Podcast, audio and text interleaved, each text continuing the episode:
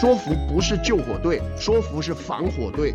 救火队是火烧起来再去救，防火队是平常宣导消防知识。我觉得很多职场人的焦虑其实是来自于他的评价体系完全集中在了上司一个人身上。把职场当游乐场的人就会抱怨这工作好无聊，把职场当投币机的啊，就是那个贩卖机的就会抱怨这工作不值得啊，不划算。把职场当家庭的叫做这个工作都没人看到我，都没人爱我。反正我是创业这几年越来越发现，最后就是一个认知战。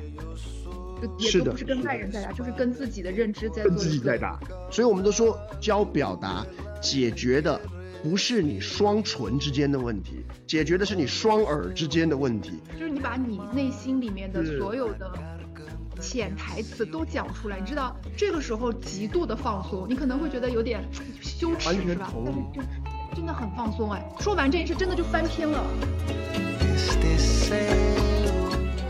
Hello，大家好，欢迎收听《为什么是你》，我是翠翠。Hello，Hello，学长你好。哎，Hello，翠翠你好。其实不用介绍，我们好多朋友都说啊，很因为大家还有印象，我们上次聊天的那个过程，所以大家就带着自己对沟通的向往就来了。然后我也跟大家说，我今天收集的是很多，我看了一眼，我都觉得哇。这怎么搞的？职场沟通难题，因为都覆盖在职场方面。而且我也跟大家讲说，其实我没有提前跟学长对过稿，所以今天学长都是他的即刻反应，以及他凭着多年功力给到大家的一些回应。我期待今天这一场对谈。那我就直接来了，学长，因为你真的没有对过稿是吧？是因因为我早上才开始顺稿。我知道，我知道。好，没问题，我们就直接来吧，我们直接来吧，我们可以一起聊一聊。好，呃。在我们的向下管理和向下沟通、向上管理和平级沟通当中，目前投票最多的是向下管理，反而是管理者们在往下推动下属的时候，觉得格外棘手。嗯，这也是我们最近做的一个调研很有趣的点，就现在大家不太爱做管理啊，因为大家觉得啊，就是活又多，然后好像要应对下属各个方面的问题。那我们就看看他们遇到了哪些问题。第一个点是说下属总是有情绪，我要不要回应？这位朋友的问题呢？他说员工认为没有人给他点赞，没有人给他正反馈，觉得自己不被重视。明明是正常的工作交接，但是有很大的情绪抵抗。我要怎么表达我的真实想法？这应该是一个管理者的提问。我觉得很多管理者会有这个，就是因为。有的时候我们讲管理也会说，你要人本管理，你要在意下属的情绪，你要激发他的内动力。好像有的时候觉得有那么点矫枉过正，大家就在对方的情绪面前有一点害怕。是啊，我我不是觉得我，我觉得不是问题，应该不是说是要回应对方的情绪。可是你刚才崔崔提的这个问题头有一段很好，就是他说觉得自己没有被看见。啊，觉得他的行为或者他的工作没有得到正反馈，没有被点赞，这个要回应。我们回应人家的工作，可是不一定要回应人家的情绪。而有时候我们之所以会有情绪，也是因为，尤其在工作当中，我们会有情绪，是因为我的工作没有得到反馈，所以我才会有情绪。也就是说，情绪是结果，情绪不是原因啊，并不是。所以我们如果去追着这个造成被忽视之后的结果所导致的情绪走。那其实我们没有特特别去解决问题，呃，我我举个例子啊，就是我认为看见别人这件事，看见别人的表现这件事情，说起来是非常简单的，可是做起来很难，而且在做起来的时候，那个我像刚才崔崔提到了另一句话，我也喜欢，就是他说我们一般人为什么不喜欢做管理？因为做管理大部分的时候，因为你我做事，我的挑战很明确，就放在眼前。可是做管理的时候呢，你要自己去寻找你的挑战。什么叫自己去寻找你的挑战呢？就是别人在做事的时候，我什么时候给他反馈，该给什么样的反馈，这是不会有人拿着这个文件给你的啊。说，哎呀，这个主管，我做了三件事，这三件事请你给我反馈，不会的，你自己要去发掘，去看见。我举一个例子，我不知道我之前有没有跟崔崔聊到过，就是我在这方面，我在葛丽身上学到很多。啊，那不晓得为什么葛丽他是一个蛮蛮蛮天生的管理者啊，他管理我非常厉害。就是 我当时我当时我有一个我们找了一个助理啊，叫小熊啊，小熊就在旁边啊。我们那时候找了助理小熊，啊，那小熊工作很 OK，然后呢，他的表现我们那时候接触了一个月以后，他的表现我很满意，对不对？那照理来说，我应该看见的所谓的看见对方的表现，就是夸一夸小熊嘛。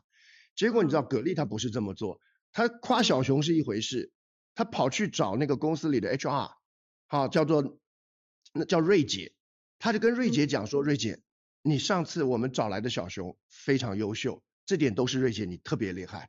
啊，你一开始帮我们先过滤了人选，而且呢，小熊刚进来的时候，那个之前的那些培训也是瑞姐你做的。啊，瑞姐你做的特别好，所以以至于他一进来就可以上手。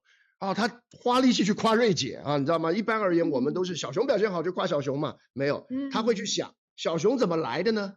啊，它的源头是谁呢？谁在这个过程当中提供了功劳呢？他去夸，然后瑞姐你知道她是一个资深的 HR，她做了好多年了。他说他跟葛丽讲，他说是我是第一次看到有人因为我们的新职员表现好跑来夸我的，啊，之前之前没有人会注意这件事情啊，所以我觉得这个是一个蛮妙的事情，因为瑞姐那一刻她觉得她自己被看见了，而同样的事情发生第二次就高文杰啊，那时候也是我们另外一个同事，那个文杰我那时候也是一样，我们那时候合作一个课啊，合作一个项目。他非常能干，非常认真。那他几个反应，他做简报，我特别欣赏。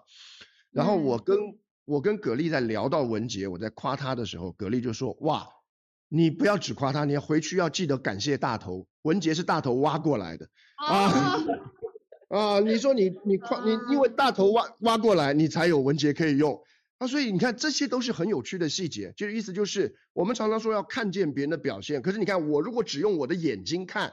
我只看得到文杰的表现，只看得到小熊的表现。那而葛丽会想到他们背后的那个瑞姐也好，大头也好，他都不是用眼睛看，是用脑袋看的。他会推理这个因果关系，我得到了这个好处是从哪儿来的，对不对？我们常常会说饮水思源，你看源为什么不是用看的？为什么是用思考的思字？原因是因为你往往用看的只看得到眼前这杯水，你必须思考才知道它源头在哪里。那我们现在所有人在工作当中，在职场上的表现，我们都说过，往往是一条链，对不对啊？就是我们是分工很明确的一条一条生产链，一条工作链。所以在这个链里头，往往我们接触的就是最后给你的这个终端，他把报告递过来了，他上来去做简报了。那这个看到别人的表现很容易，可是很多在默默后面的人你是看不到的。这也就是为什么职场当中常常有第二个问题，叫做我的功劳都被同事抢走了。啊，为什么同事都冒冒了我的功劳，这个把我功劳给顶走了啊？那为什么他们会去抱怨？他为什么会想要去说职场该不该邀功，该不该抢功？他其实的问题就在于，因为那个终端的那个老板或主管，他没有去思考眼前这个工作，我还需要去感谢谁？以前眼前我这个表现，谁在后面出过力？你不去思考这个，人家就只好用抢的嘛，因为这个老板只看得到最眼前的嘛。所以我们就会担心抢工，就会担心去领工，就会去想我要不要去邀功。做主管的你没有办法去思考到谁该在这个过程当中被看见，所以这个里头是因果关系的。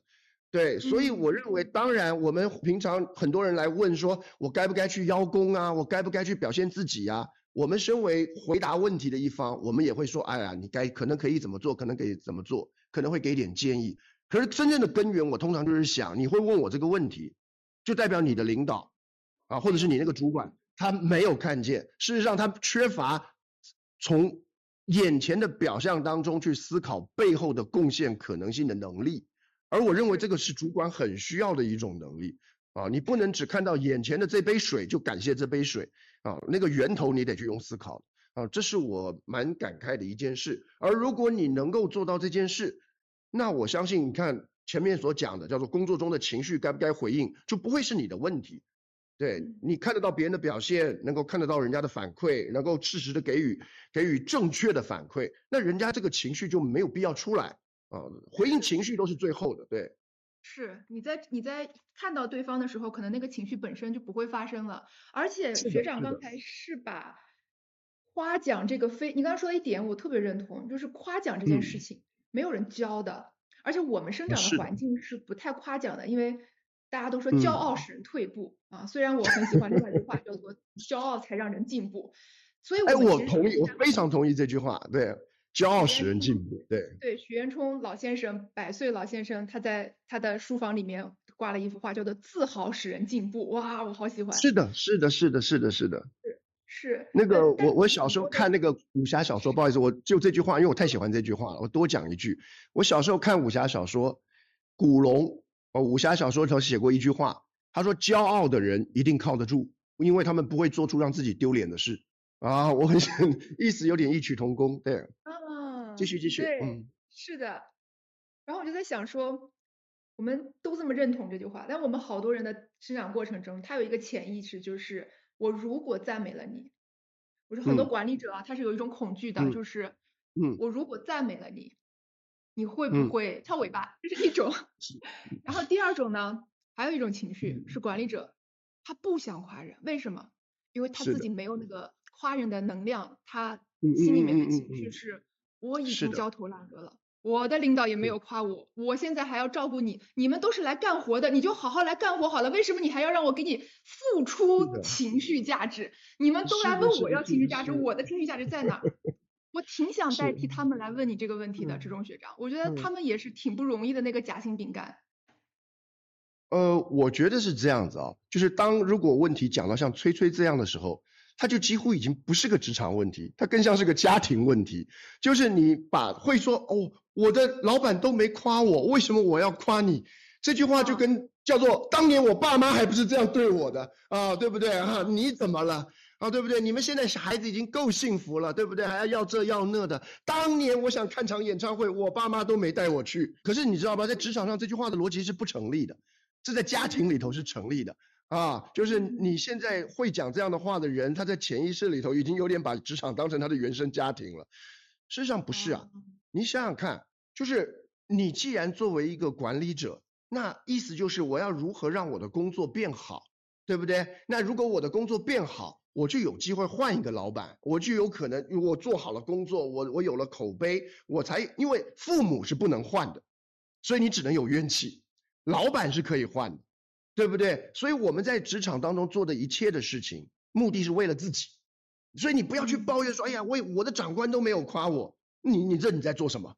对不对？我现在之所以要夸奖我的下属，是因为我知道这样子让我们的团队比较容易有凝聚力，这样子会让我建立我的口碑，这样子会让我获得更好的认同感，会让我在推进项目的时候变得更好。我老板夸不夸我那是他的事，因为他不愿意改变这种状况。可是我能够夸大家啊，因为我这是我的工作，这是我的这是我的任务。而我如果做好了，以后有机会，我也许可以不用跟这个老板，对不对啊？有这个机会，我就可以在别的地方发挥我的长处。所有人在工作的目的都是因为不好的环境，可以借由我的好的表现，以后会产生变化。而在家庭里头，我们会很痛苦的原因，是因为你们不可能产生变化。你再怎么做，这个儿子就是这个儿子啊，或这个女儿就是这个女儿，都换不了。我那爸妈就是那样，换不了。所以人家叫做原生家庭伤痕，可是不会有人叫做原生企业伤痕，因为你不是这个企业生的，对，他又不是你爸妈。对，可是我们如果没有，所以人家就是讲说，我们在职场有一个叫做专业感的原因，就是你要理解这是一个专业。你一旦把他当成你爸妈来开始啊，就是有这种委屈不满，那人家就会觉得很奇怪。你来工作不是来认父母的啊，就是老板看看我看看我这种感觉，就跟妈妈你看看我看看我一样。那你还要跟你老板讨论和解吗？啊，我终于放下了，不需要，不需要。啊，所以你的，对你的同事也好，你的下属也好，你的老板也好，他们的条件都是靠着你的表现而会有变化的，跟家里是不一样的。这个变化可以是短期内的变化，或者是长期你可以换一批人。对，所以我觉得有这样的认知会好一些。当然，我也知道在心理学上我们会说，我们被人夸过，心里有能量，我们才能去夸别人。可是这个关，这个比较是在于亲密关系当中的逻辑，而不是职场的逻辑啊。职场的逻辑那就叫做他有发我薪水，我才能有薪水去发别人，这不对的啊，这这是两回事。所以在职场当中，我可能要比较惨，比较现实点，就是他有没有夸你，你有没有获得能量，那是你自己要解决的其中一个课题。可是你要去夸夸别人，让别人获得能量，是因为你在专业当中你的另一个课题，这两个是分开的。这两个不是合在一起的，你你这么一弄，你这么一一一一拆解呢，好像这个是这个命题本身就不成立。我没有得到足够的滋养，所以我没有办法滋养别人。对，所以对啊，所以 对这两回事啊。对，所以就是你老板也不能说，因为客户不够喜爱我的品牌，所以我就不发你薪水，那没这两回事啊，你还是得发薪水，对不对？你还是得发薪水。所以我我说，所以职场的特色、好处跟优势，呃，好处跟坏处也许都是一体两面啊。它的好处就是简单利落，坏处也是简单利落。所以呢，在职场里头，太长的这些情绪链没有那么大的必要。那当然也因此，如果你不习惯这一点，你会在职场里头非常可怜，就是叫做看看我，看看我，爱爱我，爱爱我，见就是就就这就很辛苦。那我们以前我们在就是跟马东老师，我们那时候在做职场课的时候，有聊过一个话题，叫做你把职场当什么啊？有人是把职场当家庭，因为的确很多职场也会说我们这公司就是一个大家庭。我不是很喜欢这句话啊，因为这句话里头就是培养了所有人叫做见了老板就像见了爹啊，然后员工就是你孩子，那这时候你会有一些没有必要的情绪责任在啊，也会有没必要的情绪委屈在，这是不需要的。他不是你爹，他那个小那个什么，你的员工也不是你孩子，对我们都是一群专业的人来做专业的事儿，对，那所以把职场当家庭的人，好像表面可以借由家庭这个譬喻解决掉很多矛盾。可是事实上，我觉得那是有点饮鸩止渴的做法，因为这其实是会埋下更多扭曲或者是别扭的地方。对，所以我也有人是把职场当战场。什么叫职场当战场？我来就是来打仗的，对不对？那所以呢，我的竞争对手是我的敌人啊。那那来跟我来要加薪的员工是我另一个敌人啊。有人把职场当战场，啊，那也有人把职场当贩卖机。什么叫做贩卖机？贩卖机就是你投多少钱，他得掉多少饮料。啊，你投了十块钱啊，不好意思，现在贩卖机都不投钱了。我是我这个年纪的说法啊，我小时候的贩卖机是投一个玩意儿叫硬币的啊，现在年轻人已经几乎没见过这玩意儿了。啊，就是你投了多少钱，它就掉多少东西。它如果你投了钱掉的东西少，就叫做吃亏了。啊，那所以很多人在职场他就会去算，我付出了多少，我得到了多少。你没有立刻掉下饮料，那我就吃亏。啊，你掉下了饮料。货不对版，我也吃亏，这叫做职场是贩卖机。那它各有其缺陷，也各有其优点啊。所以我们常常会问年轻人，就是说你的职场问题，往往都来自于你把职场当什么啊？你是把它当家庭来讨爱的，还是要求它是个贩卖机，我立刻就要兑现的啊？还是它是一个战场，你一天到晚在搜索我下一个敌人是谁的，对不对？在我的理解里，我把职场当游乐场，这是另一种。就是我来这边工作，因为这是另一种可能，叫做有一些人来职场是因为我来这边是因为我可以遇到好多有趣的人、有趣的事、新鲜的挑战啊。游乐场不是单纯轻松叫游乐场，你也知道很多的游乐场是有那种高空弹跳的，充满惊险跟危险的啊。那你说在家里我得不到这种惊险跟刺激，很多人花了钱要去从高空跳下来，脚上绑一根绳儿，对不对啊？你平常有人会觉得怎么会有人干这种事？哎。有人就是要这样，啊，那而这种东西除了在职场，没有别的地方遇到，我没有这种挑战，没有这种游戏。那职场从某种角度来说，这么多人跟你玩一个这么大的游戏，你在家里没你你你买的什么样的游戏机都都达不到同样的效果。那当然我这个也会有个坏处，因为我最常抱怨的叫做这工作好无聊，不好玩是吧？对对对对对，你懂吗？就是把职场当游乐场的人就会抱怨这工作好无聊，把职场当投币机的啊，就是那个贩卖机的，就会抱怨这工作不值得啊，不划算。把职场当家庭的，叫做这个工作都没人看到我，都没人爱我，对不对？啊，那把职场当战场的人，就叫做下一个敌人是谁，对不对啊？所以每一个不同的假设的人都会有困扰。那所以如果你是主管，其实你也可以去辨识你的员工他们来这边把职场当什么。因为我跟各位报告，很少有人来上班是把职场当职场。因为什么叫做把？因为这句话逻辑不通，听得懂我意思吗？什么叫做把职场当职场？那职场是什么？他们不知道，所以我们都一定是怀着某种目的，我来探索，我来征服，我来证明自己，我来获得报酬，其实都可以，都可以，没有一个是错的。对，可是因此你就会遇到不同的职场问题所以这是一个我经常听人家讲的时候，我的一个习惯，就是看这个会问这个问题的人，他把职场当什么？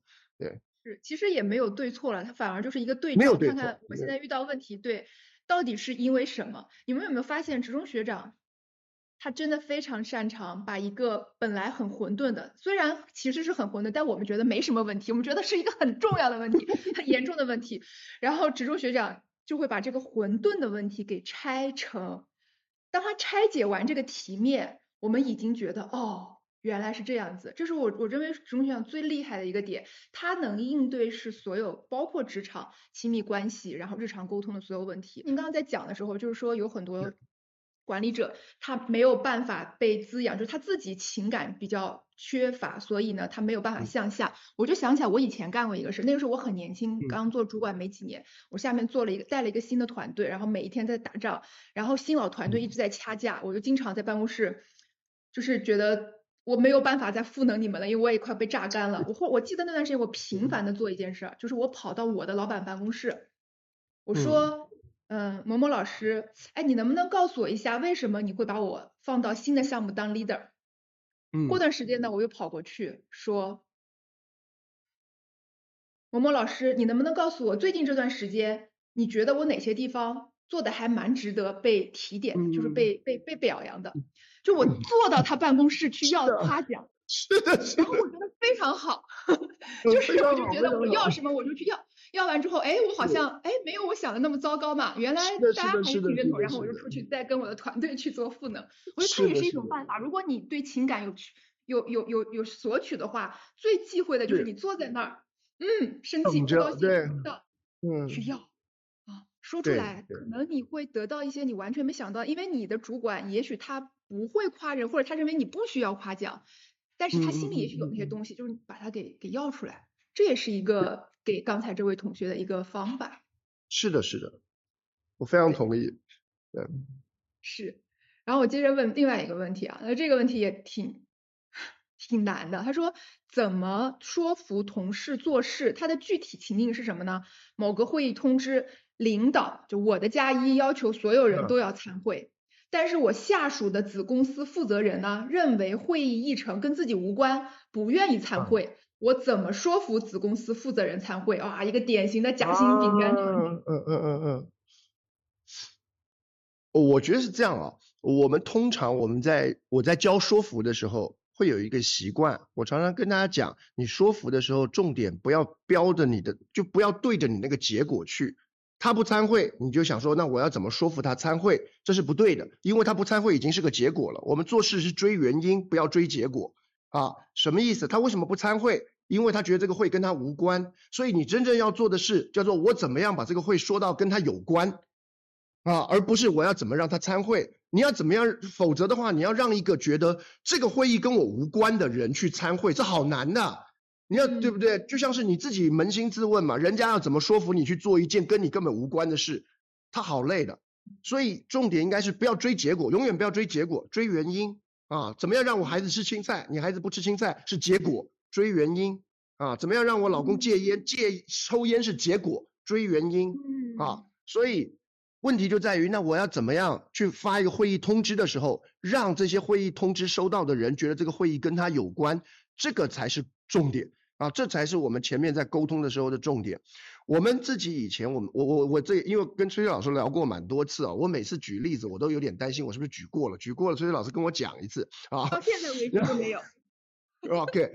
就是我们以前在世新大学，我们他们那些大一的同学，我们老师在上课的时候，大一有一门课叫演讲学，啊，你想演讲学这有什么好上的吗？每个人都都都都大概都知道要怎么演讲嘛。而且演讲学他们那些大一同学修的时候很开心，因为演讲学是没有期末考的，它只有一个东西叫期末演讲，啊，换言之，你念了就修了一学期课之后，期末不用考试，每个同学上来你有五分钟分享，啊，这五分钟呢？你来教全班一样事情就好，五分钟教全班一件事儿啊，这就是你演期末演讲的一切。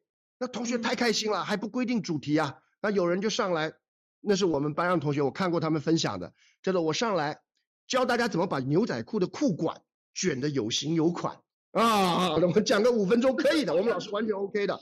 那也有人上来说，我这五分钟我教大家怎么样这个打王者荣耀，对不对？怎么打黄忠啊？可以的，你什么都可以。我们老师非常 open，你什么都可以。五分钟教全班同学一件事儿。可是你知道吗？我们当初定这个题目，我们老师是有一个小小的轨迹在里头的。因为你的分数重点不在于你的牛仔裤是不是有型有款，他们真正的难处在于全班五十几个人，我为什么要听你教我卷牛仔裤？啊啊！我们常，所以我们那时候是藏的一个关关键，因为我们在课堂上其实有教，看他在期末演讲能不能体现出来。很多人很兴奋，就直接教牛仔裤，他的分数一定很低啊！因为全班五十几个人，有男有女，有人根本就不穿牛仔裤。而你上来在分享的时候，五分钟里头，我们常常会跟同学讲，如果你要分享一件事情五分钟，起码拿一分半到两分钟来解释你为什么要听。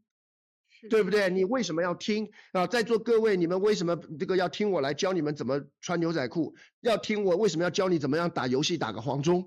对不对？如果你这一点没有做好，你后面讲的再精彩，你的分数都很低啊！我印象很深刻，当时我们班上有一个女同学，哦，她很认真，她来上来分享叫做怎么样？就是怎么挑一款好的卫生棉啊，就是那个。对女女性必用品嘛，对不对？卫生巾，我怎么样挑？教大家去挑一款好的卫生巾。她还造了做了表格，做了海报，现场还拿了那个示范品，对不对？她那是一个非常认真的五分钟，其实都很棒。她在别的领域，我这边如果要给分都很高，可是我说太可惜了，因为我说同学，你一上来就来介绍卫生巾，底下五十个同学有一半是男生，你要花一点点时间，对不对？你花个一分半。跟底下的男生解，因为女生不用解释嘛，大家都很兴致盎然，都想知道必用必需品嘛，对不对？男生为什么要听？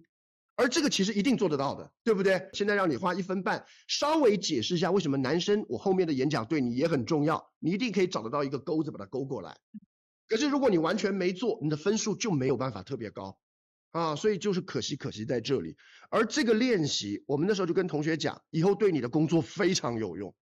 啊，非常有用。最忌讳的就是得一得到一个发挥的空间，就兴致勃勃把自己最喜欢的东西就是扔上来，要教大家怎么卷牛仔裤，怎么选化妆品，怎么挑卫生巾，怎么怎么怎么干嘛干嘛的。呃，永远都要想一件事，他们为什么要听这个？这对你有多重要啊？而且前面建立的越好，关联建立的越好，你后面的推展收到的成效也越好。对，所以同样的道理，哪怕是发一个会议记录，你一定也会发一个会议邀请，也一定也也有个几行字吧，对不对？也会跟大家讲这个会议要干嘛吧。而这时候一个人工作认不认真，就从这个小细节出现。啊，如果我说我这个几行字跟你讲这个会议要干嘛，我可以照本宣科，我可以打出一堆空洞的字，对不对？请大家过来沟通协商。也可以在这几行字当中，我就让你知道，其实这件会议对你们每个人都有需要啊，对你每个人都有影响。呃，其实这才是我认为说服的最大目的。我常常讲，说服不是等问题出现了这一刻来我来说服你，说服的最大的好处是尽量不要造成需要特别去说服你的情境。啊，就是人家讲的一句话嘛，叫做善意者，对不对？善意者通盘无妙手嘛，就是会下棋的人，你整盘局看他下的棋都没有必杀招。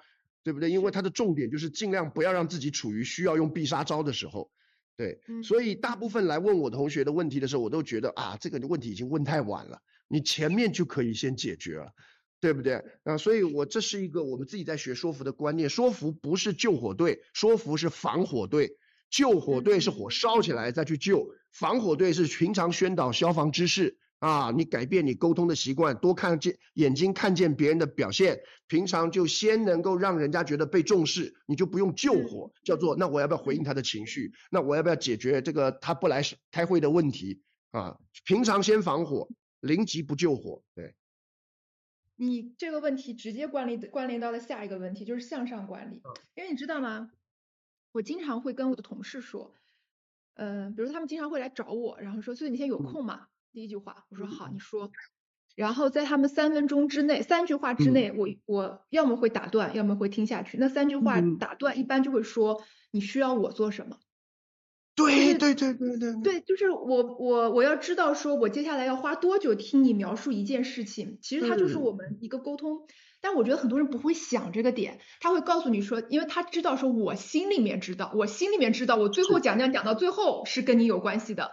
对 对对，知道我我不知道你要跟我铺垫那么多是干什么的，所以你一定要在第一句话，就是如果你们遇到你讲着讲，老板说啊算了，我不想跟你讲，或者是我们今天先不要讨论这句话，然后你现在想的真的不是说啊老板是不是不喜欢我了，而是你没有告诉老板要听下去的那个原因。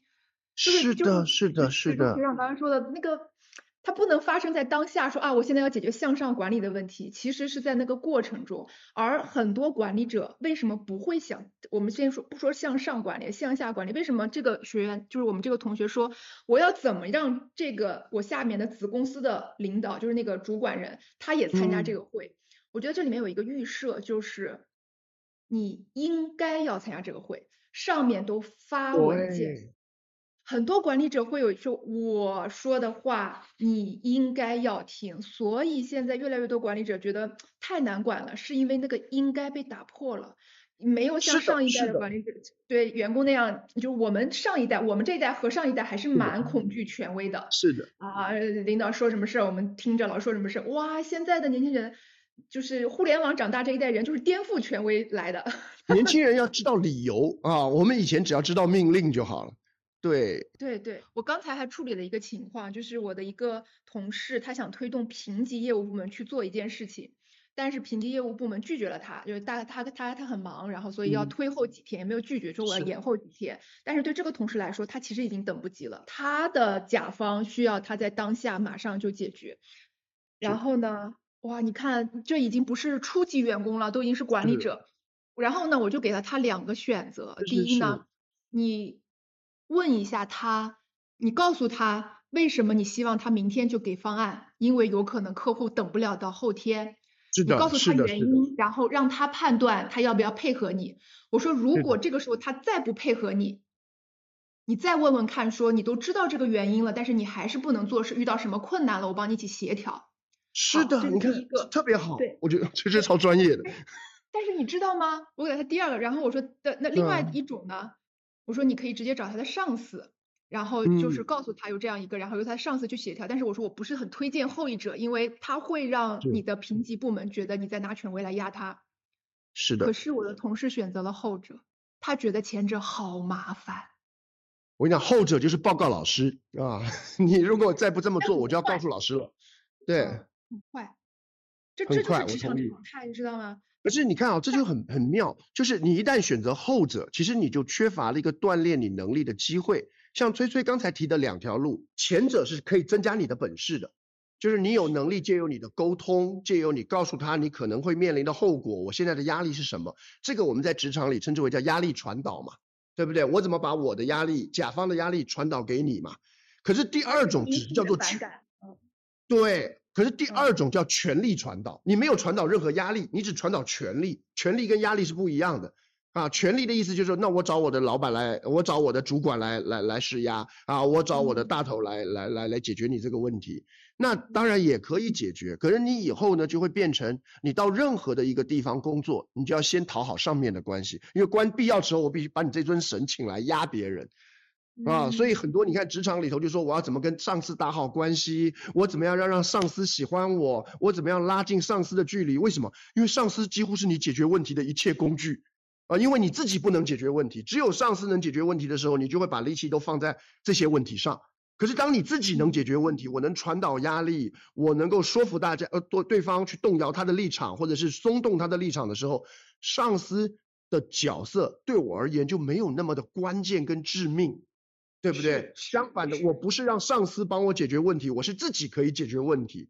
我想崔崔你一定也同意嘛，就是职场当中上下级有时候权力关系啊不是那么直直接的，很多时候是上司怕下级，有时候是下级怕上司，单纯看谁能成事儿，对不对？所以有时候是上司会担心，哇，这个员工会不会不喜欢我啊？他是不是对我有意见啊？你能不能看看我，看看我？上司也是会有的。只要你的下属是能解决问题的时候，是很多时候是上司讨好下属的。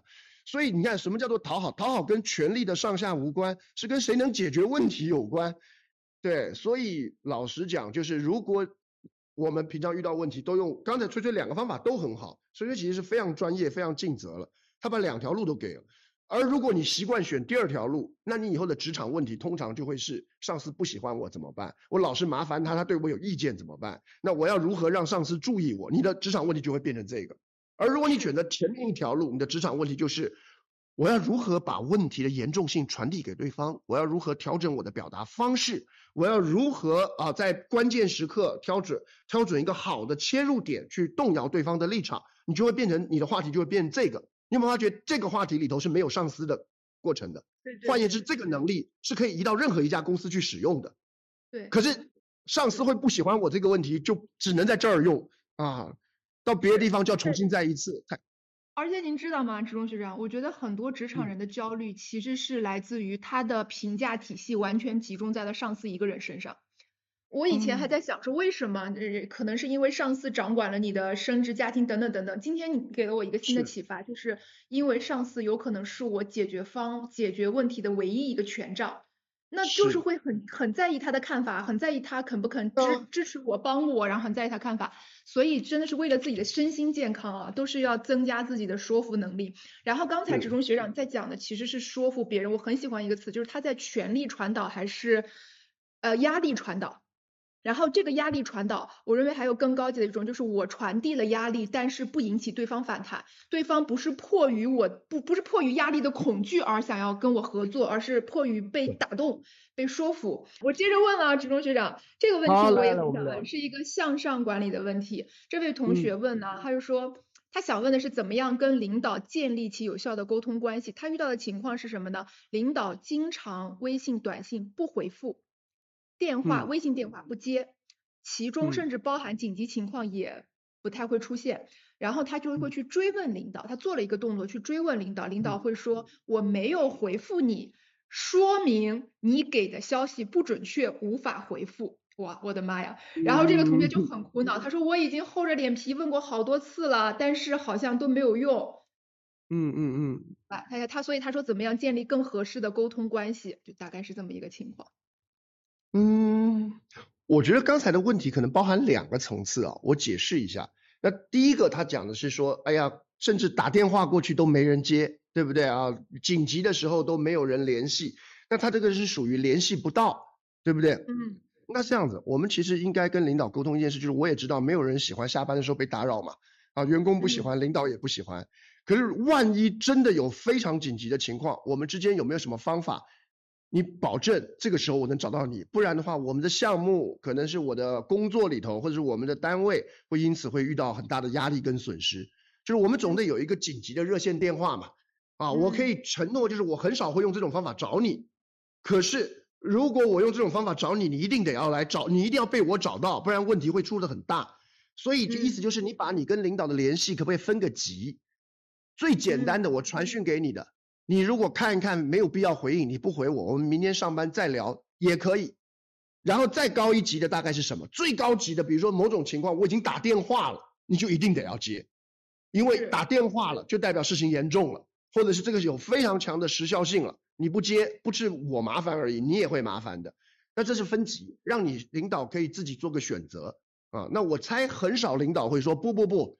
公司倒了都不用打电话给我，很少有这种领导 啊。他通常不接的原因是，对他通常不接的原因是他根本没有办法判定这个东西严重不严重啊。那这样的话就就就不一样。就像是你看我们在家里也是嘛，爸妈平常叫你，你也许会不理，他连名带姓喊你，你就一定要回应了，对不对啊？那就代表他已经把讯息分级了嘛啊。那第二个问题啊，这是第一个讯息分级的问题。第二个问题。就是领导说，我看了你的讯息，我觉得不准确，我觉得没必要，或者我觉得不严重，那这就回到另外一个，就是这可能是一个彼此的预期管理。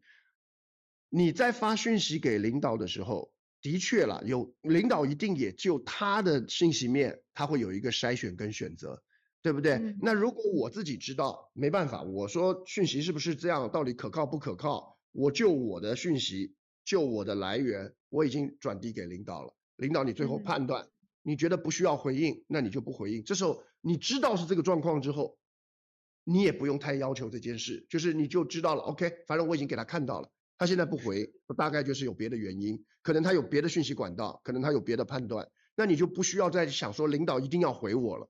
所以我认为是这样，就是重点不是回不回，嗯重点是不回这件事情代表了什么啊？所以如果我们都能够彼此有一个默契，叫做我现在只是尽我所能把信息给你，你不回，你有别的判断没问题。如果你觉得这个讯息重要，你就回我也没问题。我自己知道是这个状况，我就不会把这件事牵扯到叫做是不是领导不重视我，是不是我的工作做的不合他我，因为后面才是问题，你懂吗？啊后面才会是问题，因为其实你要知道，别人收到人家的讯息不回啊，嗯，其实对你而言，从某种角度来讲，不也挺轻松的吗？我就是说，我就我现在我在开玩笑，可是你你懂，就是这不足以成为你的抱怨，听得懂吗？我都发了，是你不回。对啊，是你不回了，我没事啊，对不对？反而是发了一定要回我，那工作就还要继续做。我已经发给领导了，他不回啊，没事，那我们继续吃饭。那这样不是其实挺轻松的？可是你不会轻松，你不会不会因此往这个方向想。我还拿出信息说，你看我对当时明明他不发的是回。回的嘛，对我讲都讲的不回的嘛，所以其实理论上来说，你应该没有必要那么那么那么痛苦，而你会痛苦很大的一个原因，可能是因为你把这件事情从工作当中延伸出的别的代表的含义啊，所以我无足轻重，所以我被忽略，对，那就是你把领导当家人了。就是我发我给我给我爸发信息，他老不回，你到底还认不认我这个女儿啊？这 就就是有这种感觉啊。可是你领导不是你爸，我是不是哪个地方没有做好？对对，可是你不用这样管嘛，对不对？就不用这样管，我已经尽我的责任发完了，任务到此为止了。你有后续，我就继续有任务；你没有后续，我任务就停了。对，那只是前面的，就是万一发生紧急状况找不到这个问题就很大。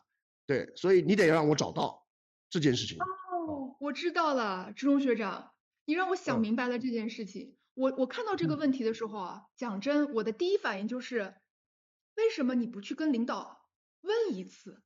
你不去跟他就沟通而沟通，进行一次语言沟通，说，哎，领导，我发现你经常不回我的信息，对吧？然嗯后我就是我我我就非常好奇，说为什么你不回？但我觉得你刚刚提醒了我，是我认嗯。为是因为这个学员他本身就已经带了一种预设，就是其实嗯。领导是不信任我的，领导是不喜欢我的，所以他是不敢去原沟通，去问这件事，怕，对，对他很怕论证认清说哦，领领导可能真的不喜欢我，哦，这个很对，这他个很，不会去真的就你如果说我们俩信任关系很好，比如说职中学长，我我给你发信息，我可能我们 俩这个我也没给你发过信息，我给他一信你不回，我可能下一嗯次就会说，哎，你为什么不回我信息啊？上次我可能会追问一下。真的是，真的是，那我我我如果跟你没有那个信任基础，可能我就会跑去问我们的那个联系人、中间人、牵线人。不回？啊，嗯，对，我说是不是上次我得罪他了？他不回我。对对对对对。哦对，我我自己也常常有这种情况，你知道吗？就是如果是很熟的人，我发信息他不回，对不对？我就跟刚刚崔崔的处理方法一样，我会过两天说，哎，你上次那个还没回啊，我就直接发过去。对，可是因为我知道他一定不是因为生我气，而是漏看了。对，所嗯以我觉得很妙啊，就是我们遇到的问题都跟我们的假设相关。对，是是是，所以这个学员我还蛮蛮能理解你的，就是你你看他用了一个词，他说已经尝试厚着脸皮多发几次说几次了，嗯，其实他内心已经在非常的煎熬，是的，他试图。在掩盖自己的某一种情绪，去希望能得到对方啊以他理想的方式回应。我觉得他的这个动作在传递的一个关系信息就是，领导，我其实是希望你能多重视我，我我其实是向你在表示我有在努力工作，然后我很想跟你有效沟通，所以不妨就真的跟他进行一次语言沟通。我觉得有的时候啊。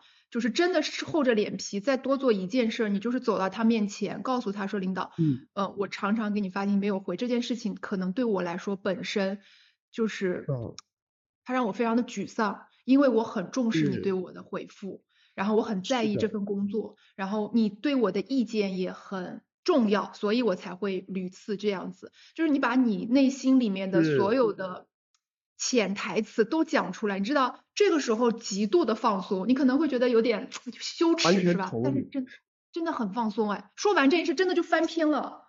哎，而且我我我跟崔崔讲，这个我超级同意的。另外一个原因是因为我们早年跟马东老师也有聊到过类似的话题。那时候我们刚好在吃饭，聊到一句在职场里头什么样的员工最开心，他讲了一嗯个，他说没心没肺的最开心。什么叫做没心没肺？就是他说好多的年轻的人，就是那种他在职场遇到什么问题，他直接举手问的啊。他举了一个例子，他举个例子就是就是他有时候老板在开会的时候嘛，他会说哎这个就会点员工的名字嘛，对不对？有时候老板自己记不清，名字叫错了啊，他姓张，我叫他小陈，对不对？你知道是有员工当场不敢纠正的，你懂吗？他会一直在介介意，就是我我就是他也他怕解释，好像丢了老板的面子，而老板我是小张不是小陈，心里又不舒服，然后疙瘩了很久，然后可能疙瘩了一个礼拜，终于忍不住跑去跟马东老师讲说，呃马东老师我是小张我不是小陈，马东老师想说你在干嘛？你懂我的意思吗？你这种事情要一个礼拜后跟我讲，说一个礼拜前你开会叫错了我的名字，他就觉得这个人一定很难过，一定给自己很憋屈。而你知道有那种新的很年轻的那种，你也知道米味很多的年轻编导啊，比较比较不羁，他是那种是属于我，你叫小张，我一叫小陈，哎，马老师，我小张啦，这个很好，当下就没了，马老师就说啊，叫错叫错叫错，一秒钟解决的事情，对不对？然后他也笑一笑，他不会介意，马老师也笑一笑，也不会介意，因为你这样谁都不介意。反而是，嗯，马老师，不好意思，有件事情我想跟你讲一下，我也不知道该不该说啊。那我我其实我没有往心里去啊，只是我觉得好像一直不解释也不好。就是一个礼拜前啊，你叫我小张，呃，其实我是小陈呐。就是你你知道这这俩人都往心里去。说是有一个巨大的合同要过一下，巨大的合同出了问题。对。而且你这样讲，马老师也会往心里去，因为他知道你已经往心里去了，所以你这样一讲，马老师就觉得哇塞，我做了一件非常糟糕的事情，他也觉得对不对？不好嘛。你一开始就说我小张嘛，说哎，老板昨昨天这个这个这个微信你那么多次怎么老不回啊？对不对？你直接讲就可以了。对，然后其实这叫这个在马马东老师的形容里头，他叫没心没肺啊，就是没有那么多心思。他说：“这其实很开心，因为其实，在职场没心没肺只做事情的人，其实最没压力。对对对，而且这种人你比较敢直接给他反馈，就是相当于你们之间都不相信对方是玻璃做的，这个是最好的。对对，就是大家都都挺都挺瓷实的，都挺皮实的。反正嗯，直接严厉的批评我也给，然后我相信你也接得住，然后你对我的不满你也能说。”啊，如果去做到这一点，我觉得大家下班都能开开心心的下班，然后晚上都能睡得比较好。你知道晚上失眠啊，真的就是白天有件事情，在晚上开始反 刍，你知道吧？对对对。啊，然后不断的去想到底是怎么回事，对。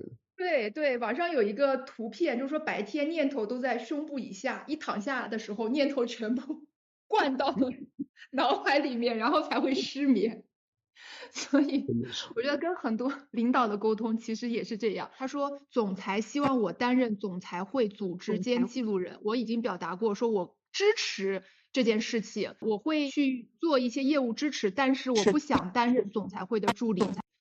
肯定是因为他有很多额外的工作量，他没有办法去承担。但是呢，呃，领导会告诉他说，因为公司现在没有人手替代，实在是太紧张了啊，而且。很看重他的写作能力和保密性，所以呢，他现在就想问说，我想拒绝，应该怎么跟他谈？我想他可能潜台词应该打一个括号，是又不损害跟领导的关系，或者是不被有一些负面反馈。好，对，我我先这样讲啊，就是第一个，我不逐句逐句的教你怎么拒绝。我来先解决这个拒绝这件事，因为刚刚崔崔讲了一个非常好的前提，大多数人说我不知道怎么拒绝的时候，都不是因为他有什么样实质上的表达障碍，说不出 no 这个字，他主要的障碍是在于我我不知道要如何拒绝，又不损害跟领导的关系，对不对？可是我希望大家先弄清一个逻辑，就是如果你认为不损害领导的关系，把它放在最上层，那我就必须告诉你，你不可能拒绝任何事。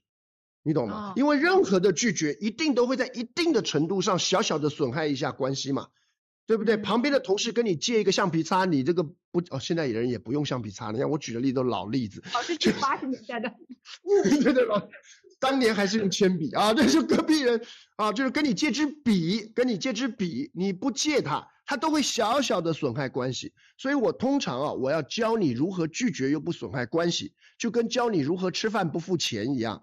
它是一个梦，它就它是一个它是一个理想，可是它这个不是现实的。通常我们反而要教的是，教人家。我跟你讲，我在工作的时候，我们是可以在一定程度上损害一点关系的。很多人怕损害关系的原因，是因为他觉得损害了关系就糟糕了。首先，第一件事我要告诉你，所有人的关系，尤其在职场的关系是长期的。所以呢，这长期你的关系一定不是一直往上的，一定是啊，有点像那个股票波动一样往上的。换言之，我每一次的损害是没错啊，可是我也有机会把它加分的。我的我跟你的关系可以减分，也可以加分的。如果你觉得这个关系不能减分，只能加分，你就一定很痛苦。不管这个关系是对你的领导、对你的父母、对你的朋友，他只能减啊，只能加分，不能减分，你一定痛苦。你一定要能够接受一件事。可以减分，也可以加分。而事实上，你看刚才刚才崔崔问的这个问题已经很明白了。你在老板那边加的分已经够多了，你又保密，又靠谱，又有很多的能力，对不对？可是呢，现在我不做这件事情，是因为我觉得我太累了，我做不好，或者是这不是我想要的，我压力很大，那就减一点点小小的分嘛，反正后面会一定会加回来的嘛。你怕什么？你知道朋友向你借钱，你要怎么拒绝？拒绝的最好的方法，你就要了解一件事，叫做我这个人。一定可以在这段关系当中从别的地方加回分来的，对不对？所以你现在跟我借钱借钱，我扣了一点分，那有什么了不起？你会因为扣了这点分就不跟我做朋友吗？不会的，因为我相信我这个人忠诚啊，我这个人体贴，我这个人温柔，我这个人能陪伴，对不对？我这个人相处的时候特别有趣，能来事儿，这每件事都可以加分，就是不借你钱，这减一点点分无所谓的，人生看总分的。你懂吗？你不，你买一只股票也不会因为今天跌了一点点你就马上把它卖掉，因为你是看总总总个趋势的。所以我相信我们的关系，不管是朋友关系还是职场关系，我最后能加分的东西多。所以你知道吗？拒绝最好的好处就是先立识到这是一个长期过程，而这个拒绝它会损害，一定会损害，可是这是一个短期经验啊，后面一定能加得回来啊。所以你不要再把力气去放在我要如何拒绝又不伤害关系。用这种方法去思考，浪费你好多时间，增加好多无谓的烦恼，因为你找不到的，你知道吗？你找不到这个方法的。嗯嗯。好多人在问说：“哎呀，黄老师，可不可以教我一个说法啊？教我一个讲法，让我可以既拒绝又伤害关系？”我跟你讲，这个就是典型的，你知道吗？就是就是那种缘木求鱼的提问。于是你一辈子都不好意思拒绝，只因为你觉得我还找不到一个拒绝又不伤害关系的方法。在你找到之前，你只好不断的答应答应答应，然后到处找找找找找，好浪费力气的，因为你找不到的，你懂吗？就算我告诉你一句话，你听起来好像很不错，实际用你一定也害怕，你一定用不出来，因为你这个纸上看好像不伤害关系，然后真的用两句，然后老板只要说一句。小陈啊，你这样让我对你很失望。哎，老板不要对我失望，好好好，我答应，马上就破功，对不对啊？所以，所以真正拒绝的方法是你其实口语要怎么说随便你，你心里就记住一件事儿：我能减分，因为我有的是时间加分，我有的是机会加分，啊，这点很重要，啊，就是所以永远就不要。对，所以就不要再去问我要怎么拒绝别人跟我借钱，我人家欠了我钱，我该怎么样去讨钱才不会去破脸？我要怎么样拒绝谁才不会给给让让关系不好？不要问，关系一定会暂时变得不好，一定会稍微破一下脸，一定会减一点分，可是无所谓啊，我们有价值，我们能加分。对，这个波动，这个这个太好了，你知道你点到一一句点到了关键，我们之所以不敢，就是因为我们。真的觉得怕往下的那一刻，招定胜负。对，没有这种事，人生不是高考。感觉。对，对你你你现在这一秒，而且你知道吗？高考你说考不好，明年再来你才说耽误一年，对不对？可是这种人生的这种关系的起起落落，你这一秒钟才刚好让他对你失望，下一秒钟你干了别的事，他马上又对你啊开心的要死，对不对？所以这个无所谓的，不要太有压力。对。哦，真的是。所以很多时候，嗯，您说，您说就说。你我我已经说完了，我这。而且你你给了我们，就以前我会教话术嘛，然后你给了我的那个话术一个非常好的心理支撑。就我以前也在想说，为什么我那话术有很多人用不了？就我我告诉大家说，其实你可以接一半扔一半，扔一半接一半。就是我这个事儿我真的是做不了，我拒绝你了。然后呢，呃，但我可以。干点什么什么，比如说我今天加班，我是真的加不了，我晚上有什么什么事情，哎，但我明天早上可以早半个小时来。是的，是的。我我想说，哇，这已经是一个非常清楚且简单明了的方式，也很简单。但是我发现很多人他仍然说不出来，我就理解了，理解了是因为大家觉得我只要拒绝了后，别人不会听我后半句的，我后半句只是一个找补，他们会觉得那是我的一个手段，因为我已经把他拒绝了，我们已经翻车了。而且刚刚崔崔的说法已经非常好了啊，就是我接一半拒一半，其实的意思就是我会扣一点点分，可是已经不会扣太多了，因为我后面不是又接了一半回来吗？对不对？所以其实已经是非常好的一个比较缓着陆了。可是如果有人不能接受任何的降低，那这句话他说不出口。对，是是，对，因为我的我们的学员有很多是相对比较内向的啊，包括了我在内，所以我们就很难面对直接把关系明确的给今天先给给断掉，所以我就会帮他们想办法。我想来想去，我觉得接一半拒一半已经是非常好用一个办法，就对我们这种比较怂的人来说，仍然很多人不能用。我刚才突然理解了，是因为我们真的对那个。黑色想象太大了，就只要我 say no，然后对方就崩塌了。哦，这个波动对我的启发很大。尤其是你在想，为什么问我们这种问题的人，因为我常常会被问到类似的问题，往往都是属于相对弱势的人。老板从来就不会问我让员工失望怎么办？为什么？因为老板要让员工。因为要让老板要加分的机会太多了嘛，对不对？老板今天拒绝，不论你丢了多少分，明天我给你加薪，马上分就回来了。所以老板他完全知道，我现在无论让你多失望，我什么时候要让关系回温，全部操之在我。我能够加分的空间，操作加分的方式太多了，所以他不怕被扣分。所以从来不会有员工去找老板，然后老板拒绝了，说：“哎呀，糟糕了，我让我们的关系啊扣分了，我会不会很难难过？”老板不会，我天天这样想。对啊，所以因为老板老老板什么时候都可以做，对吧？他加分的空间太大了，对。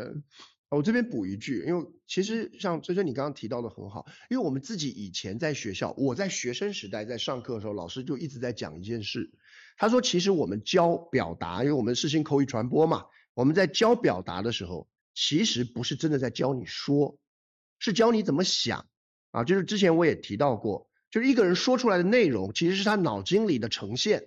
他脑袋里的情绪，他的对立，他的担忧的呈现。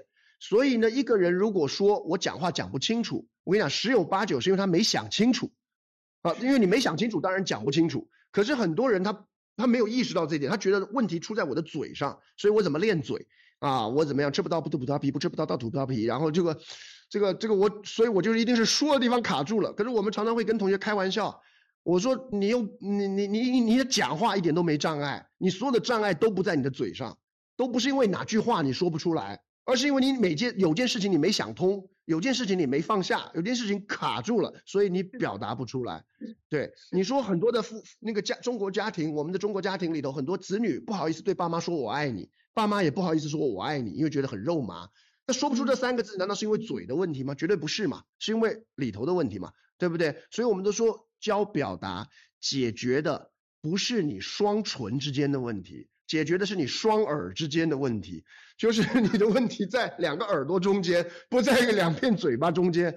对，所以这也因此对我，因为我们在跟同学，尤其我自己当了老师之后，我们很多时候我的一再一再的案例，我都感受到这一点，就是他根本就不是卡在嘴的问题，对，那一刻一定不是因为他嘴巴哪句话说不出来。是的，你说的这一点我特别认同。就我创业到现在，有的时候，特别是这几年，我们要做很多重大的决策，因为赛道特别不稳定。嗯。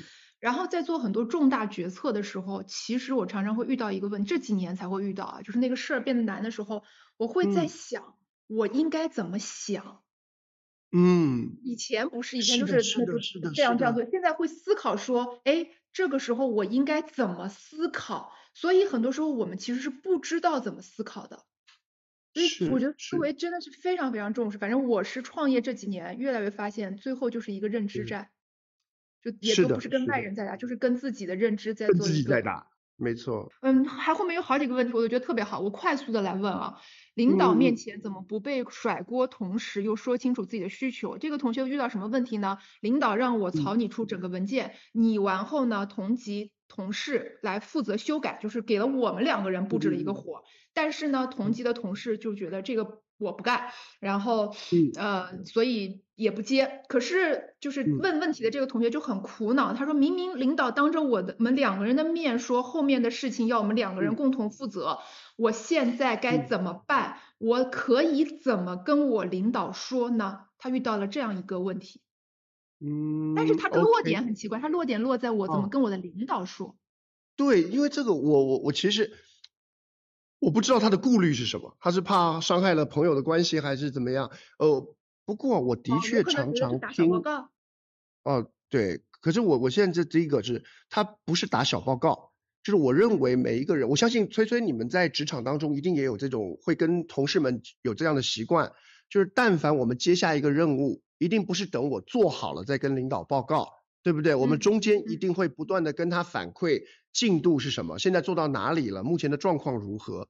那如果那要反馈的话，最直接的一点就是现在的进度，就是因为另外同学，对吧？另外一位同事他有状况，他不能做，所以目前为止由我来接啊。那我预计什么时候大概可以？如果是我一个人的话，我大概什么时候做好？你多半都会传一个简单的 memo 或者是一个这这这叫备忘，跟你的上级反映这个做到怎么样嘛？我觉得这点还蛮重要的。很多嗯人会担心在职场上被人抢功也好，或者是被人甩锅也好，通常他的担心这种事情的人，你去问他，十有八九都是平常做事情不会实时跟老板反映我现在的进度如何的。可是这个习惯蛮重要，你想想看，你去点一个外卖啊，你在那个这个这个 A P P 上点一个外卖，你就会发觉人家这个外卖他会设计的很好，你一点下去订了一个外卖，他会告诉你现在进度到哪里，商家已经接单了，骑手正在赶往商家，还有多少公里，对不对？然后骑手已经拿货了，现在离你家大概还有多远？是不是他的每一个时间点都会告诉你他大概的进度到哪里？为什么？他为什么要这么做？他为什么不是你点完之后就只能在家？他通他只有在摁你门铃说外卖到了那一刻才告诉你。他为什么中间要把过程告诉你？因为当你知道过程的时候，你就比较安心。因为外卖订外卖的过程不是只有拿到外卖的那一刻，它的服务还包含了让你知道这个外卖都在掌控当中，现在在骑手手上，离你家还有二点八公里，对不对？这整个都是他服务的一环。我们的工作也一样，你从上级那边接到一个任务，你的结果一定不是只等就接任你接了一个任务，然后闷头做，做两个月之后找老板说，哎，两个月前那个任务做好了，没有这种事嘛。任何一个在职场待过的人都知道，不该是这样。它整个应该是一个怎么样？是一个你接完任务，一直到你做完的过程当中，持续实时回报，保持畅通对口，让老板知道，哎呀，这个任务进行到哪里。因为你提供的不是结果而已，你还提供给你接任务的那个人安心感跟掌控感。我们做所有的工作，从广义来讲都是服务业，懂我意思吗？都是服务业。老师是教育业，广义来讲也是服务业。我们是做，就是有人做金融，当然是金融业，可是广义来讲也是服务业。什么叫服务业？就是我们会让我们的这个负责的客户啊，所谓的客户，他可能那个客户就是你的老板了啊，嗯，让他在整个过程当中不但只得到结果，还能够得到好的体验跟感受，他就会觉得你这个是一个好的员工。嗯，啊，所以当一个 A P P 外卖的 A P P 把它的整个输送过程都在它实时的显示的时候，他就意识到了，我不是只是一个快递，就是送货的我的工作，我这是一个服务业。同样的，而如果你做到这个地步，很少有人还会再面临叫做那我被抢功怎么办？我被甩锅怎么办？抢功跟甩锅都是你这一两个月来通通都没联系，最后一刻才把东西给到的，这个时候才有可能担心被抢功啊。所以这个我会给刚才的同同事讲，就是你不一定要去打小报告，可是这就不是小报告，这是一个正常的报告。你本来就要告诉大家，现在我谁进来了，谁不做了，谁加入了，谁现在没有办法，一你不用讲他坏话，可是你要跟他讲，他因故他现在没有办法参与这个项目，现在目前是我做，啊进度到嗯哪里了，都应该反映。那这时候你就不会有心理负担，这不是个小报告，这是一个正常的报告。这透工作本来就是透明化的。对是是的，呃你又从思维层面帮我们解决了我们心里面在那儿颤颤巍巍、很不敢往前推进一步的点。而且我会在想，嗯、跟领导报告之前，是不是可以告诉，就是其实职场有一个大忌，就是不要给任何你的合作方以惊喜或者惊吓。嗯，是。那你在跟你的老板去汇报这些过程之前，是不是也可以跟同事 A 去再次共识一下，说我要明确一下，现在是你出于一二三点考虑，所以你现在认为不不想接这件事情，或者不能接这件事情，我们共识。OK，你共识清楚的话，那我也会，因为我我也做不了这一部分工作嘛，那我们就会共同去跟领导同步一下这个情况，然后来商量一下解决方案。那这在这个处理当中，其实你也不会让同事 A 突然觉得说啊，因为你知道有很多时候啊，就有好多的误解。我经常接到的一种反馈就是，同事 A 会过来跟我说，同事 B 由于什么什么什么原因不做这件事儿。因为我们公司是非常避免三角化沟通的，所以但凡有任何人跟我。聊到不在场的那个人，我都会让不在场的人也到场，所以我就会把那个同事请到现场的时候，你会发现这个中间是有误差的，就同事 B 不想做这件事情的原因，并没有被同事 A 真正听到且理解，因为同事 A 完全太着急在这个目标上了，所以他认为你拒绝我就是拒绝了一切，所以他们之间本身。我一直期待在找我之前是能解决掉大部分问题的，所以当那个场面还原之后，你会发现有很多问题在当下，如果他们可以更多的以开放性的心态去对称清楚的话，没有那么的没有那么的痛啊，就不会伤到自己，也不会伤到别人。但前提真的是职中学长的那个前提，就是他是一个非常中性的及时汇报，因为我们需要向我们的老板、向我们的客户去。我们在服务他们，这是我们的工作，所以它跟人品、跟小报告没关系，就是把我觉得把这一块放下，没关系，对，对，很重要，这才是真正卡住我们最大的那个点。厉害，这一点真的是非常没有没有，对，我觉得因为这些问题，我因为我们也 常常会突然之间害羞，突如其来的，对，因为我知道吗？就是因为这个问题啊，我们回答过，在不同的环环境里头，然后在不同的方式。被问过很多次，所以其实我每次在回答的时候，我也难免会有点感慨。所以我是说，我觉得很多时候我们在沟沟通啊，在上课的时候，我自己的理解是在做科普。什么叫科普？就是有一些观念，你知道吗？因为我真的有时候出了学校之后，我觉得隔行如隔山。你好多观念在我们学校里，你问我们的同学，问我们的老师，所有人都是抱持同样的想法的嘛？这不都是这样吗？出来以后才发觉，原来好多人不是这样想，好可惜。原来好多人沟通里头没有这个习惯，原来好多人讲一件事情是没有先解释他为什么，大家为什么要听的，我才发觉哇塞，原来在我们的课程里的 A B C，你懂吗？出来的时候有好多人不了解。我印象最深刻的时候是我那时候在教说服，我教了其中一个知识点，当时我还在跟旁边那个，因为我们的其他同事在讲，我说这玩意儿也拿来教，这太水了吧？这个不是基本常识吗？对不对？我们大一下学期人际关系课就在教这个，这个也拿出来教。结果他说黄老师，你去上上看就知道。结果我第一次上的时候，我还打个预防针，我说不好意思啊，那我知道这是一个很基本的知识 啊，那大一的同学都会的，可是我还是想要跟大家科普一下。结果你知道吗？那个知识点在我到直到现在为止，我上了这六七年的以来，是所有人觉得最重要的一个点。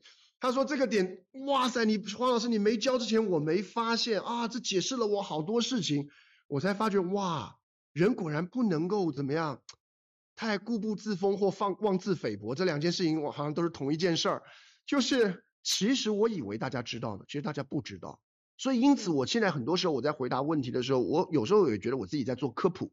就是我并不是说我比你们更了不起，所以我来回答这件事情啊，什么我是黄老师啊来解答，没有，其实有很多事情我也向你们学，只是我发觉好多我这个学科里的基本观念，也许不是大家的基本观念，所以我也许科普一下，那我们可以一起避免很多问题。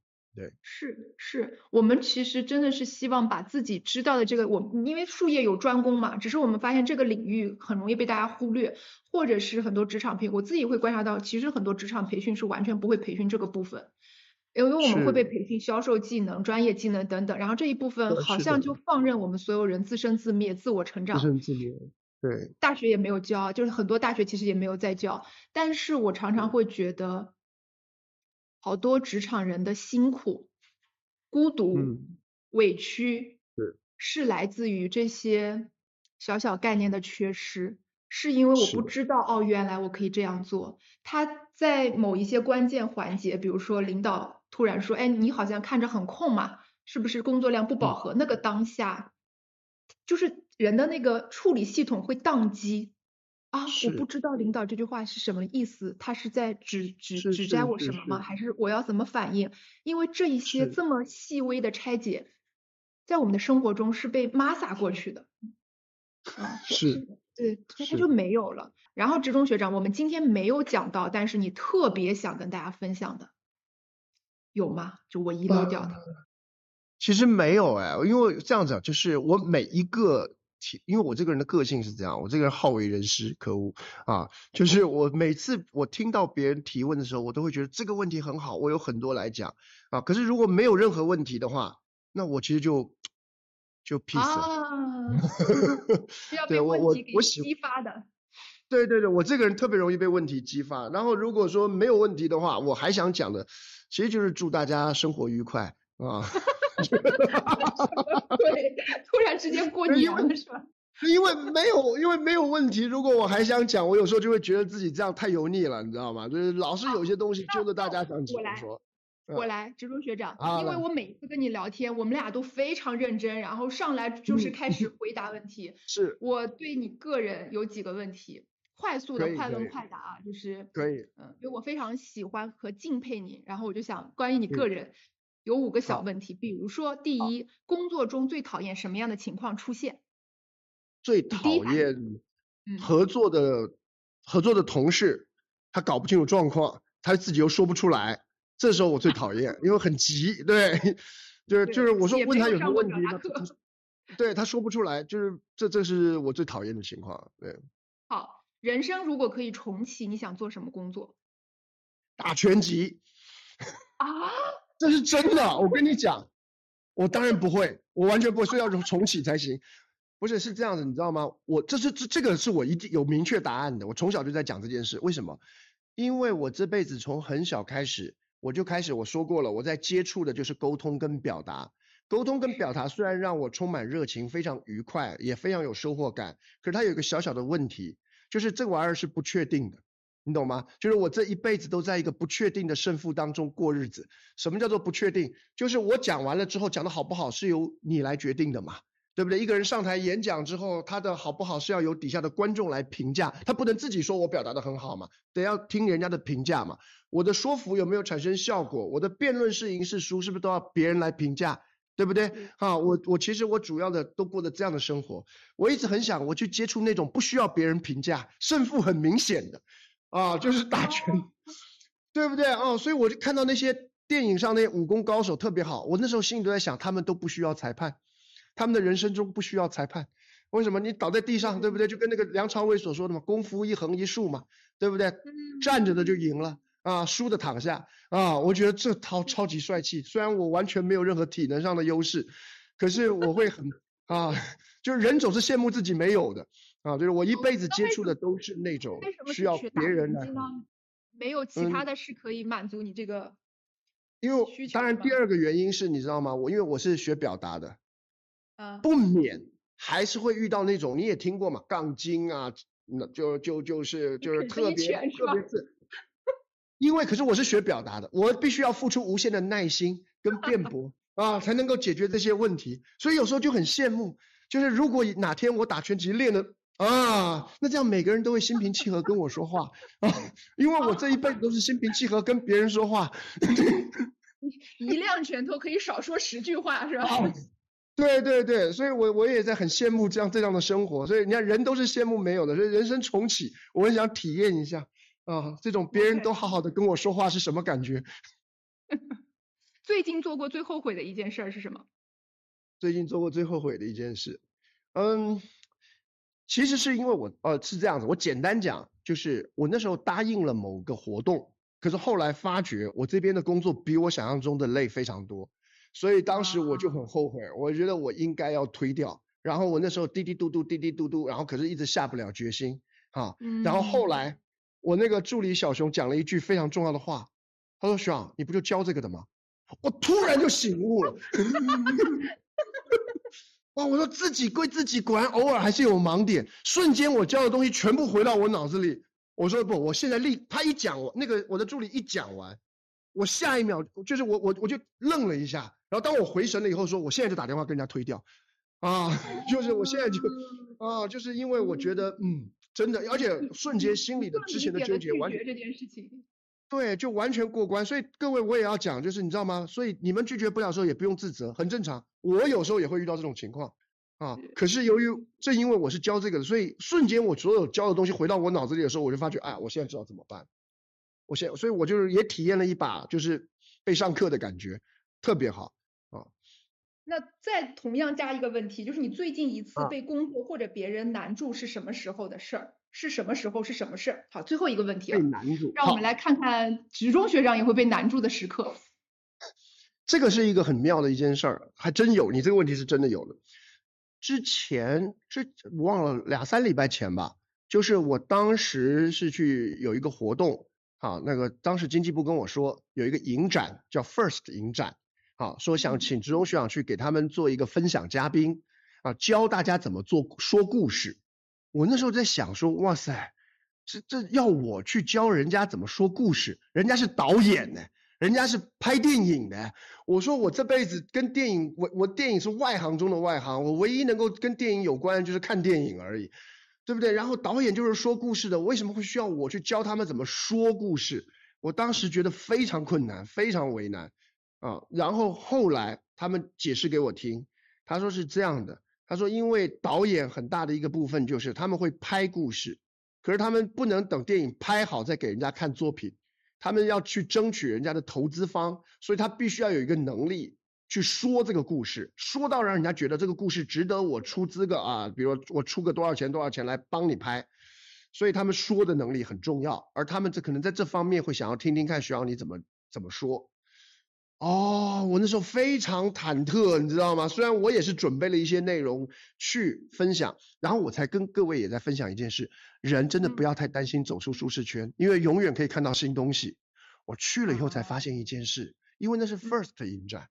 他们很多都是导演是提出他的处女作，就是他没之前没有拍过长片，所以他们那个时候他们也是在锻炼自己如何去讲他的电影的故事。我跟你讲，放心，我去了以后看了两三位导演之后，我整个人心放下来，就是真的术业有专攻。绝大多数的导演，他们的那个故事他有一个文字版本，先会发给投资方看，我也看了，嗯，然后他上来讲的时候，我才发觉，全场我看了二十八个导演，只有三个导演。讲的故事比纸面上更精彩，你懂吗？就是就是好多人上来讲，我觉得还不如你发给我这张纸呢。就是那个魅那个故事的魅力、有趣的程度，用说的他没有办法呈现。可是他电影又还没开始拍，所以他可能一个好故事就葬送在这里了。我觉得太可惜了。所以我那时候去的时候忐忑不安，想说我我何德何能指导导演怎么说故事？我看到一半的时候，我拍立。一拍大腿说：“等等，我一定要教你们怎么说故事。你们这里头有好多有趣的故事都浪费了呀，对啊，啊，所以我跟你讲，人真的是勇于走出舒适圈啊，因为你一定会遇到很多有趣的事情。对，所以走出舒适圈的秘诀叫做到场，是吧？我先到场再说。到场，先到场再说。所以我我这个是我当时真的事前团团不安啊，特别不知道该怎么办。”所以这个这个结尾太好了，就是职中学长也有非常畏难和不会拒绝的时候，哇，这个比身体健康的的结尾让我们我之前超想逃走，你知道吗？我一直跟那个经济部讲说，这个案子咱们就别接了吧，别。他说不行不行不行，这个对人家很重要，这得接啊！我这是硬着头皮去了以后，我整个人放轻松，就是果然就是我们总会有别的一个角度能够帮助到另外一群人。对，那你你你工作中当中是这样，你鼓励了我，我我我七月份要去给一些保险精英做上课，然后我就很想逃，我每天都在想协议可不可以毁约，因为我想保险金都是谈 超级大项目的，我去交什么？对，好，我准备去。而且我们可以从他们身上学到很多事情，先到场，先到场。好，谢谢谢谢植中学长，没有，下次有机会再聊。辛苦车了，好，拜拜。感谢大家收听本期的《为什么是你》，我是崔崔，欢迎大家订阅我们的节目，下期见喽。